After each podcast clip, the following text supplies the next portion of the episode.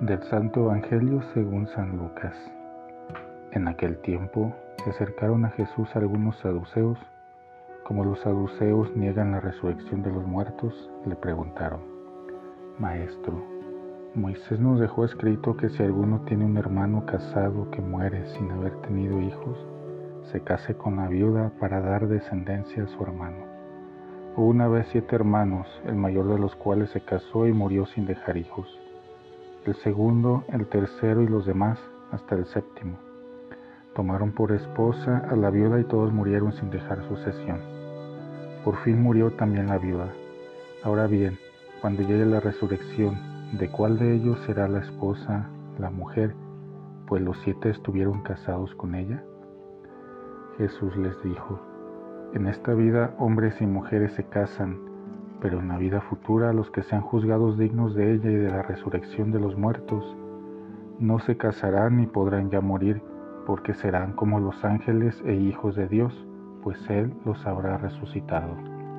Y que los muertos resucitan, el mismo Moisés lo indica en el episodio de la zarza, cuando llama al Señor Dios de Abraham, Dios de Isaac, Dios de Jacob porque Dios no es Dios de muertos, sino de vivos, pues para Él todos viven.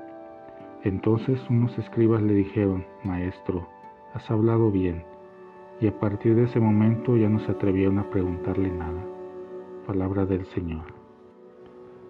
Serán como ángeles e hijos de Dios. El grupo religioso de los saduceos hace algunas preguntas a Jesús para ponerlo a prueba. Los saduceos no creían en la resurrección de los muertos. El ejemplo que pone refleja una mentalidad y una idea antigua de la relación en la pareja o el matrimonio, quizá incluso dentro de la más antigua teología sobre el matrimonio y la vida futura.